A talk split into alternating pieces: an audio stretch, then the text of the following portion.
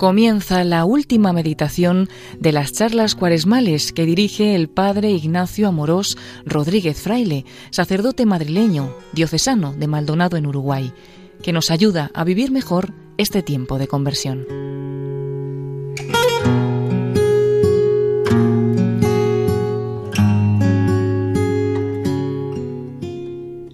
Un cordial saludo a todos los oyentes de Radio María. Soy el padre Ignacio Amorós sacerdote madrileño que trabaja en la diócesis de Maldonado en Uruguay y director de contenidos del canal de evangelización católico Se Buscan Rebeldes, que colabora con esta casa. Hoy, con la gracia de Dios, continuamos esta serie de seis charlas cuaresmales, que tienen la intención de que nos sirvan para vivir más piadosamente esta cuaresma en unión con Jesús y con María. Y seguimos con estas charlas cuaresmales que deseamos que nos ayuden a crecer en santidad, hemos hecho un recorrido sobre algunos temas esenciales de la cuaresma, como la conversión, las tentaciones de Jesús en el desierto y las tres prácticas de piedad que nos pide la Iglesia durante este tiempo de cuaresma, que son ayuno, oración y limosna. Hoy, en esta última charla cuaresmal, vamos a considerar el centro de la historia de la revelación, que es la pasión, muerte y resurrección de Jesucristo. En cuaresma la Iglesia nos invita a meditar y contemplar la pasión y muerte de Jesús, nuestro Salvador, el día en que Jesús dio la vida por nosotros, para liberarnos del pecado, del demonio y de la muerte. Te invito a contemplar la pasión y muerte de Jesús, en este tiempo de cuaresma, con calma. Estos días son un tiempo privilegiado, porque meditar la pasión de Jesús nos enseña lo grande que es su amor por nosotros. Decía el venerable Fulton Sheen, si quiero saber qué tipo de persona tengo delante, no le pregunto dónde vive o cuánto dinero tiene, sino que le pregunto cuánto estás dispuesto a sufrir por la persona que amas. Entonces me puedo hacer una idea del tipo de persona que tengo enfrente. En el sufrimiento se conoce la realidad más profunda de las personas. Incluso Santa Faustina Kowalska escribió, el amor verdadero se mide con el termómetro del sufrimiento. Por eso queremos meditar la pasión de Cristo, para ver su gran amor por nosotros.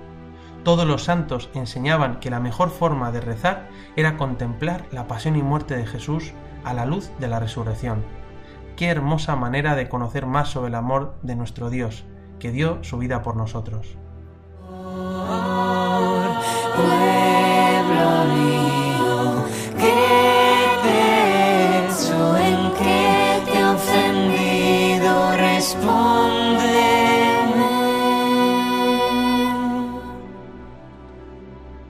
En los últimos años, sin pretenderlo mucho, he hecho algún intento de escribir algo que creo que pudiera merecer la pena leer, y he escrito y contribuido en algunos libros. Uno se llama Se Buscan Rebeldes, como este canal, y cuenta la historia de hombres jóvenes, compañeros míos, que decidieron entregar su vida para seguir a Dios en el sacerdocio. Otro se llama El misterio de la sed de Jesús, Madre Teresa, que trata sobre mi santa favorita y que llevo en el corazón, y otros libros como La Revolución de Dios y El Vía Crucis de la Misericordia, que recogen parte del contenido de nuestro canal y que nos habéis pedido muchos de los que nos seguís.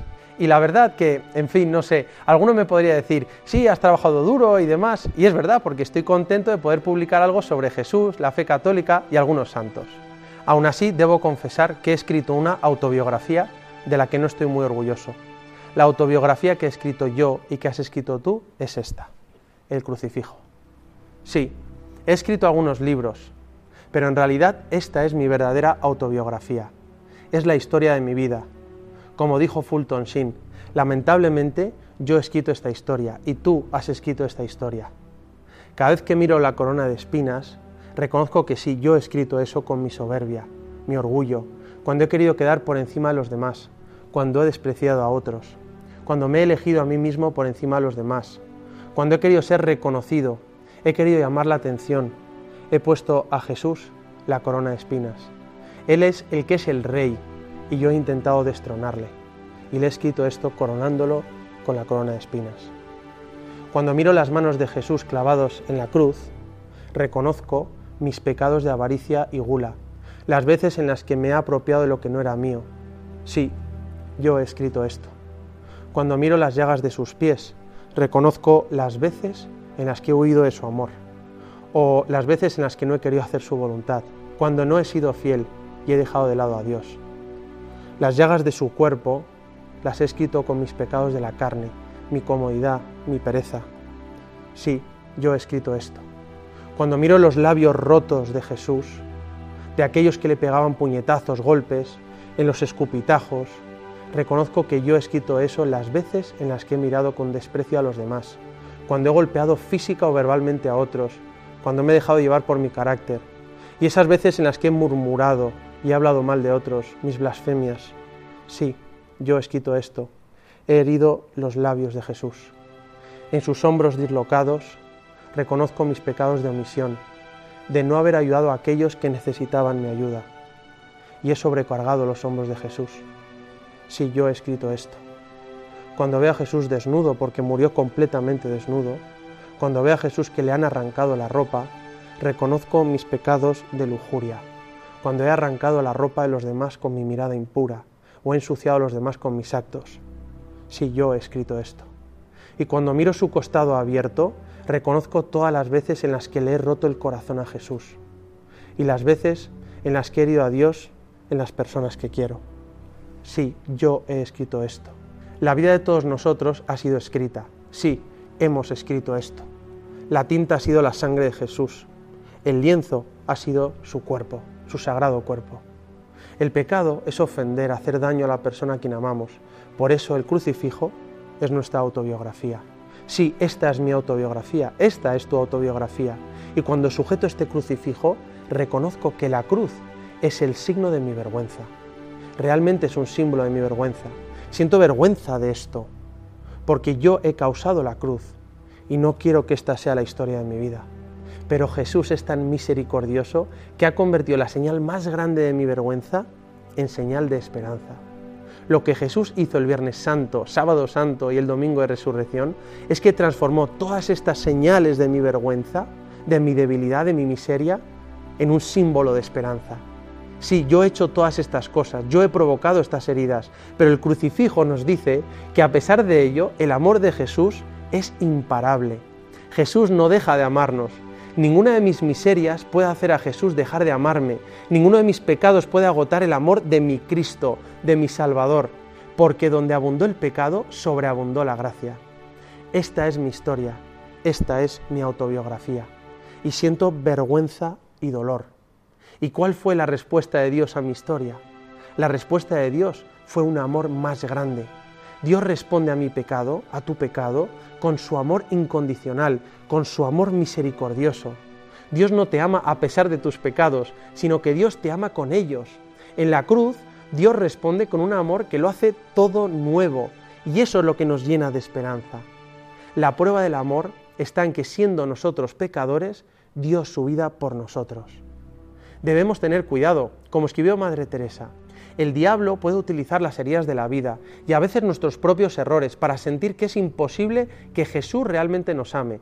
Pero eso no es así. Jesús desde la cruz dice, tengo sed. Él tiene sed de ti, suspira por ti. Él te ama siempre, incluso cuando no te sientes digno, cuando no eres aceptado por otros, incluso por ti mismo algunas veces. Él es el único que siempre te acepta. Nada puede llenarnos de tanta alegría y paz que saber que Dios nos ama como somos, incondicionalmente, y nos lo demuestra dando la vida en la cruz. No hay amor más grande que el de Jesús, que responde a mi autobiografía escribiendo una nueva historia, la historia de las misericordias de Dios en mi vida. Por eso, cuando recuerdo mis pecados, beso las llagas del crucificado, porque me recuerdan su amor. Y cuando la desesperanza y la tentación me asaltan, me meto en la llaga del costado, y me dejo envolver por el amor misericordioso de Dios que me dice, mi amor es mayor que tu pecado.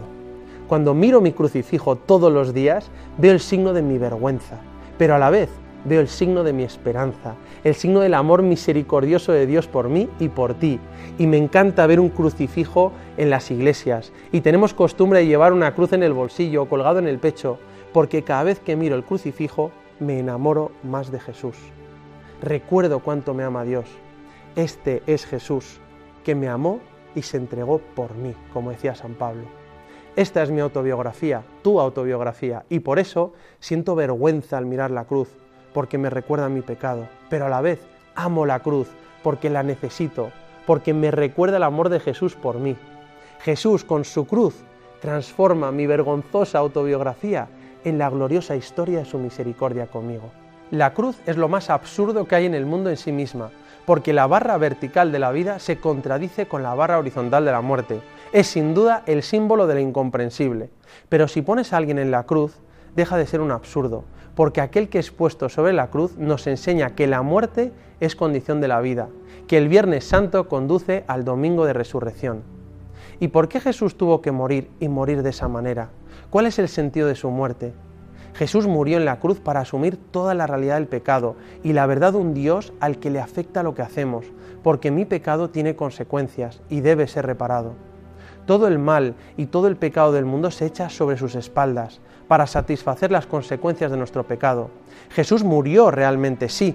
Jesús murió en la cruz por nuestros pecados, para cargar con ellos, para demostrarnos su amor misericordioso y para abrirnos las puertas del cielo. Con su resurrección el amor de Dios vence al mal y nos libera del pecado. Jesús resucitado, que dice Shalom, paz, nos muestra que el amor y la misericordia de Dios es capaz de asumir el mal y el pecado del mundo. Lo que vemos en la cruz de Jesús es mi pecado y tu pecado, todo el mal del mundo, pero todo ese mal, todas esas miserias han sido vencidas por la misericordia infinita de Dios. Como escribió San Pedro, matasteis al autor de la vida. Sí, echamos encima de Jesús las consecuencias de nuestro pecado y Dios nos sigue amando porque su amor es incondicional y al final siempre vence. Por eso Jesús aceptó morir en la cruz, porque la cruz era necesaria. Por eso la cruz de Jesús nos ha salvado y el Viernes Santo la elevamos en alto y decimos, mirad el árbol de la cruz, donde estuvo clavada la salvación del mundo. Es muy conocido como San Anselmo de Canterbury, un autor medieval, en su obra Cur Deus Homo, se preguntaba por qué Jesús se hizo hombre y tuvo que morir en la cruz. ¿Por qué una tortura así? ¿Por qué era necesario un sacrificio así para satisfacer el pecado? ¡Qué barbaridad! Es una pregunta razonable. Y San Anselmo dice, debemos considerar en serio la gravedad del pecado, porque a causa de mi pecado y tu pecado, Jesús ha sido crucificado. En la cruz de Jesús sucede que Dios se mete en el pecado para vencerlo desde dentro. Jesús murió en la cruz porque nuestros pecados debían ser satisfechos y Jesús tomó sobre sí mismo nuestros pecados y pagó nuestra deuda. Como Jesús es verdadero hombre, puede solidarizarse con los hombres y como es Dios, puede pagar el precio de nuestros pecados y satisfacerlos. San Anselmo pone el ejemplo de que la humanidad es como un diamante que ha caído en la suciedad y barro del pecado y por su peso se hundió hasta el fondo. Dios podría decir desde la distancia, te perdono y todo está bien pero Dios no solo tenía que pronunciar el perdón, sino debía afectar el pecado, tenía que bajar hasta el fondo. Dios Padre envió a su Hijo en su amor, que es el Espíritu Santo, hasta el fondo de nuestra naturaleza y pecado, para agarrar ese diamante, sacarlo del barro, limpiarlo, pulirlo y elevarlo. Ahí está la obra de la cruz. Un precio debía ser pagado, la satisfacción por el pecado debía ser satisfecha, la humanidad debía ser rescatada y recreada desde dentro porque tanto amó Dios al mundo que envió a su Hijo no para condenar al mundo, sino para que el mundo se salve por él. Cuando Jesús fue clavado en la cruz, se llevó a cumplimiento un símbolo antiguo de la Sagrada Escritura. Doce siglos antes de Jesucristo, los israelitas desobedecieron a Dios y fueron mordidos por serpientes venenosas. Fueron a Moisés a pedirle que les curara. Moisés habló con Dios y Dios le dijo, haz una serpiente de bronce que sea exactamente igual que las serpientes venenosas y ponla encima de un estandarte, y así todo aquel que mire a la serpiente de bronce se sanará y vivirá. No hay nada, absolutamente nada, que cure la mordedura de una serpiente mirando una serpiente de bronce que está puesta encima de un estandarte. ¿Por qué Dios mandó eso? Porque era un símbolo de algo más, un símbolo de sí mismo. Así como la serpiente de bronce parecía una serpiente venenosa, pero no tenía veneno dentro, de igual forma nuestro Salvador Jesús parecía un pecador sobre la cruz, y se presentaba como un malhechor culpable, pero no había pecado en él. Parecía culpable porque tomó sobre sí todos nuestros pecados, pero no había en él ningún pecado, como no había veneno en la serpiente. Y así como todos aquellos que miraban la serpiente de bronce quedaban sanados de la mordedura y del veneno de las serpientes, así todos los que miren a Jesús elevado sobre la cruz son sanados del veneno del pecado. Por eso Jesús le dijo a Nicodemo tres años antes, un día por la noche, Igual que Moisés levantó la serpiente en el desierto, así debe ser levantado el Hijo del Hombre, para que todo el que crea tenga vida eterna en él. Todos los pecados que hemos cometido, ya sea de mente, de corazón o con el cuerpo, Jesús los cargó sobre sí mismo y pagó el precio como si fueran sus propios pecados.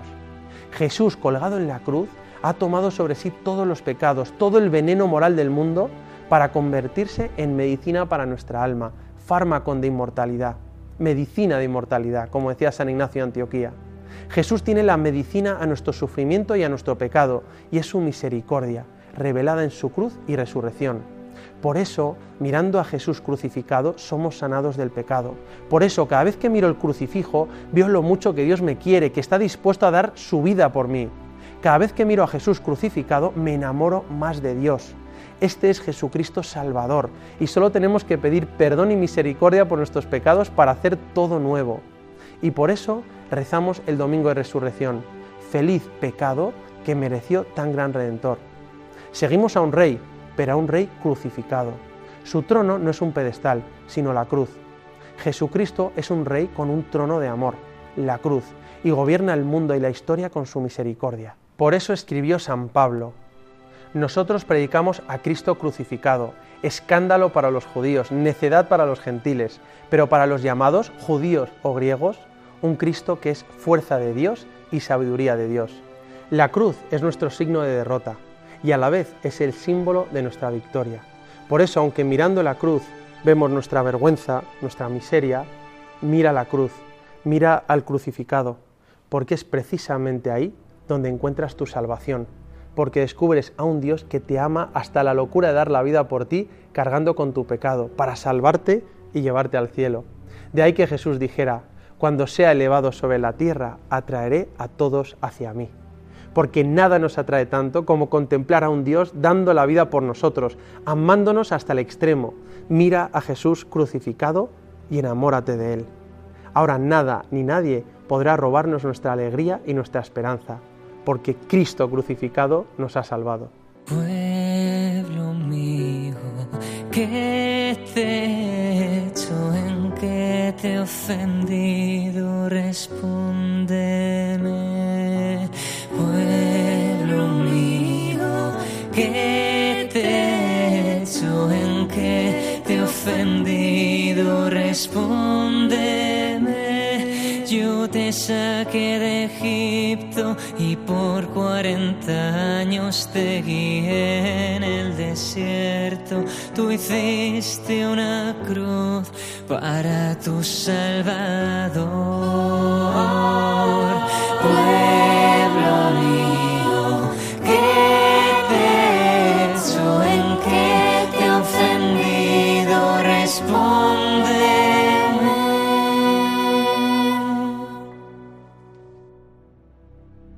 una forma de profundizar este misterio de salvación es, como hemos dicho al comienzo, una práctica de piedad muy bonita y que recomienda la Iglesia en Cuaresma especialmente. Y también la recomendaban todos los santos, y es el Vía Crucis. Contemplar la pasión de Jesús, su camino hacia el Calvario y su muerte en la cruz. Es acompañar a Jesús en esos momentos tan dolorosos para enamorarnos más de Él y poder participar de su resurrección gloriosa. Te invito en estos días de Cuaresma a que cojas algún librito del Via Crucis y lo reces y medites con calma. Hay muchos Via Crucis muy piadosos y bien escritos que te pueden servir. Por ejemplo, a mí me gustan mucho los Via Crucis con los santos, que ha compuesto el padre Pablo Cervera Barranco, y son fantásticos. El Via Crucis del Papa Benedicto XVI, cuando era el cardenal Ratzinger en 2005, ahí en el Coliseo de Roma. El Via Crucis de San José María. El Via Crucis de la Misericordia, tantos otros y especialmente te invito a ver o escuchar el Vía Crucis de nuestro canal, se buscan rebeldes, en YouTube o Spotify, y se llama Vía Crucis de la Misericordia, para enamorarse de Dios.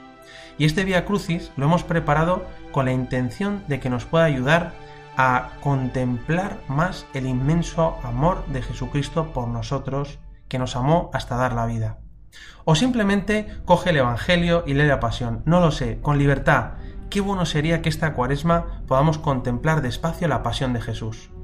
Estos días, en el Vía Crucis, vamos a recorrer el camino del amor, a contemplar la mayor demostración de amor de la historia de la humanidad, la pasión y muerte de Jesucristo. Es la historia más leída y editada de toda la historia, porque no hay corazón humano que no se conmueva meditando la pasión, viendo a un Dios tan loco de amor por nosotros que está dispuesto a sufrir y a dar su vida en la cruz. Un Dios que quiere conquistar nuestro corazón con un amor hasta el extremo. No hay nada que encienda tanto nuestro corazón en el amor de Dios como meditar la pasión de Cristo. Este es el atajo para llegar a las cimas más altas de la vida espiritual, como decía Lorenzo Scupoli en el libro del combate espiritual, que me gusta mucho. Por eso al mirar a Jesús, que carga con la cruz y que muere por nosotros, por ti y por mí, uno no puede más que enamorarse de Dios. Jesucristo crucificado no deja indiferente a nadie. No te preocupes si te saltan las lágrimas, eso quiere decir que tienes corazón. Como decía San Francisco Asís, lloro la pasión del Señor. Por amor a Él no me avergonzaría de ir llorando a gritos por todo el mundo. Llora, pero que tus lágrimas estén llenas de esperanza, porque contemplaremos estos días de Cuaresma la pasión de Jesús y su muerte a la luz de la resurrección que lo hace todo nuevo. Qué bonito, ¿verdad? Es rezar el Vía Crucis mirando a Jesús, que es nuestro héroe, nuestro Salvador, que va a pelear su última batalla para salvarte a ti y a mí, para dar su vida por amor, para que tú y yo podamos tener vida eterna. Contemplamos así la humanidad santísima de Cristo, que como dice la primera carta de San Pedro, sufrió por nosotros, dejándonos un ejemplo para que sigamos sus huellas. Ahora, después de haber meditado eh, un poco sobre la pasión y muerte de Jesucristo, sobre tu autobiografía, mi autobiografía, que es la cruz, y es la historia de la misericordia de Dios en nuestra vida, como la cruz no es un signo de vergüenza, pero de esperanza sobre todo, después de haber meditado sobre la serpiente de bronce, sobre por qué Jesús murió en la cruz por amor a nosotros, ahora yo te invito a que podamos aplicarlo a nuestra vida, para llevar nuestras cruces con amor y ofrecerlas junto a Jesús. Fíjate, Jesús acepta y abraza la cruz para enseñarnos que el único camino para ser feliz en esta vida es aprender a cargar con nuestra cruz por amor. Entonces nuestra cruz se vuelve suave y ligera, porque se lleva por amor. Queremos aprender de Jesús a no arrastrar la cruz, sino a llevarla con una sonrisa en los labios, con una luz en el alma. Por eso, yo te invito en este cuaresma a hacer una cosa, y es ponle nombre a tu cruz. A lo mejor tu cruz es una persona a la que quieres, tu marido, un hijo que te hace sufrir, un amigo. A lo mejor tu cruz es una herida que te han hecho, una traición, un revés económico, un desamor, un defecto tuyo o de otra persona, no lo sé, una historia no asumida, una limitación, tentaciones inesperadas que a veces son como muy fuertes. Quizá tu cruz es una enfermedad dolorosa, o recordar tus miserias y pecados, no lo sé, pero ponle nombre a tu cruz, para que así, mirando a Jesús cargar con su cruz, le digamos, Señor, como yo no puedo, ayúdame a coger y a levantar mi cruz. Jesús me supera, ayúdame a aceptarla, te la entrego. Solo de esa manera la cruz, esa que te hace sufrir, esa que tienes que cargar, se hace llevadera, porque la llevas con Jesús. Lo haces por amor y le encuentras un sentido de salvación. Esa cruz, tu cruz, ponle nombre, porque es tu puerta para entrar en el cielo. Cuando aparece la cruz y el dolor en nuestra vida, podemos arrastrarla como un sufrimiento inevitable y rebelarnos, o podemos aceptarla con resignación cristiana y aprovecharla, sobre todo, como una oportunidad para amar más, para un amor más grande. Jesús te pregunta hoy, ¿quieres cargar la cruz conmigo o te da miedo? Cógela, abrázala y únela a los sufrimientos de Jesús, porque así te convertirás en un corredentor con Él. En el ambiente parece que hay miedo a la cruz. A veces esas cruces que nos llegan o esas cruces que muchas veces nos construimos. Y es verdad que muchas veces el dolor nos supera y huimos de la cruz. Nos da miedo. Por eso hoy vamos a pedirle la gracia a Dios de que dejemos de tener miedo a la cruz. En la pasión miramos a Jesús. Eso es lo que vamos a procurar hacer durante esta cuaresma. Mirar a Jesús que se acerca a la cruz y la abraza. Y pedimos la gracia de aceptar nuestras cruces, esas que nos hacen sufrir tanto, para así llevarla con alegría y sin quejas, para poder ofrecerla por amor, y uniéndola a los sufrimientos de Cristo, pueda colaborar en la salvación del mundo. Este es el sentido cristiano del sufrimiento y de la cruz. Y cuando llegue el Viernes Santo, yo te invito a que te acerques a la cruz cuando se adora, en la liturgia del Viernes Santo. Y cuando la beses, besa tu propia cruz, aceptándola con amor. Y puedes comenzar ya llevando un crucifijo en el bolsillo, y cuando lo saques, besa el crucifijo besando tu propia cruz. Por eso vamos a terminar esta charla pidiéndole a la Virgen María que ella interceda por nosotros en esta cuaresma y nos conceda la gracia de enamorarnos de su Hijo que ha dado la vida por nosotros. Madre Teresa de Calcuta decía que como María estaba a los pies de la cruz mientras su hijo moría, ella nos puede enseñar a entrar en el misterio de su amor redentor. La Virgen María nos enseña a abrazar nuestra cruz y a escuchar a Jesús que nos dice, yo hago nuevas todas las cosas. Que ella, nuestra Madre, nos guíe en esta meditación de la pasión, en este acompañar a Jesús a través del Vía Crucis, para que de verdad podamos redescubrir la historia de las misericordias de Dios en nuestra vida y así podamos alegrarnos con la resurrección de Jesucristo en la vigilia pascual. Y me despido con la bendición de Dios Todopoderoso, Padre, Hijo y Espíritu Santo, descienda sobre vosotros. Alabado sea Jesucristo, nuestro Dios y Salvador, que nos ha salvado dando la vida por nosotros en la cruz y que con su resurrección hace todo nuevo.